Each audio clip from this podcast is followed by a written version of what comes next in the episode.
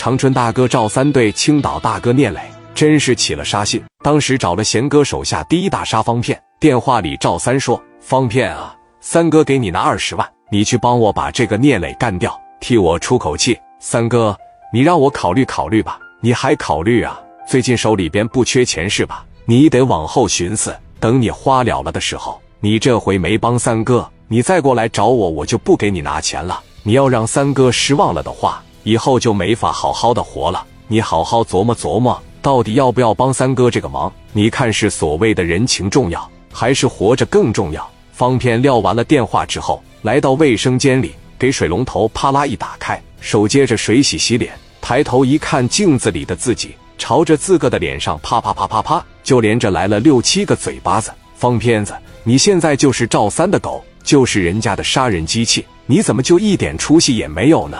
贤哥在青岛的时候，人家聂磊可是放了贤哥一马。我现在要是恩将仇报，我还是个人了。在这个世界上，除了贤哥以外，还有谁拿我当真正的兄弟啊？转念一想，没办法，我得活着。只有赵三给我拿钱，我想活着，我只能依赖着赵三。操，管他是谁的哥们，谁的兄弟呢？想到这方片子，拿起了电话，回给了赵三。三哥，我干，这就对了。他们现在就在长春呢，去吧，替三哥把他们干掉。回来之后，三哥给你拿二十万，在外边好好玩着。行，那我这就回去。挂了电话，从自己的枕头底下给这个东西往外一拔，后腰里边的一别，开着车趁着深夜就悄悄的回到长春了。方片子到了之后，就找人打听到了，聂磊就在凯撒酒店住着。方片把这个车往这个酒店的斜对面一停下。脑海里边琢磨着聂磊长啥样，寻思早点送他上路得了。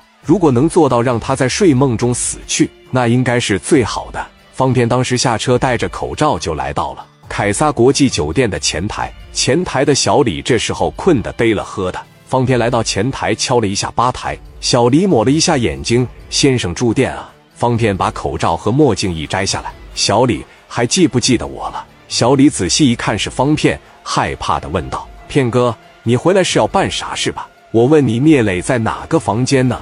我这次回来，我要直接送他上路。你赶紧消停的告诉我他在哪个屋呢？要不然我先整你，明没明白？快说！给小李吓的直接一泡尿就尿裤裆里了。我说六楼六零五，一张通用的房卡递给了方片。我告诉你，千万别报阿 Sir，要不然我打完上面那个，我捎带脚给你也整走。你放心吧，片哥，我睡着了。我啥也不知道。方片坐着电梯直接奔六楼就去了。这时候是下半夜将近三点，正是人人熟睡的时候。电梯门一打开，方片从后腰把家伙十亿掏出来，咔的把保险打开，朝着六零五就去了。到门口，先是听了两三分钟的时间，除了打呼噜的声音，其他啥也没听着。方片把手里的房卡往门上轻轻的一贴，给门打开，一点一点往屋里边走。来到床边有个凳子，方天一屁股坐在这，手里拿着五莲子，眼睛看着聂磊，心里合计着：现在我只要朝他脑袋上来一下，我二十万直接到手，以后一辈子也不用愁了。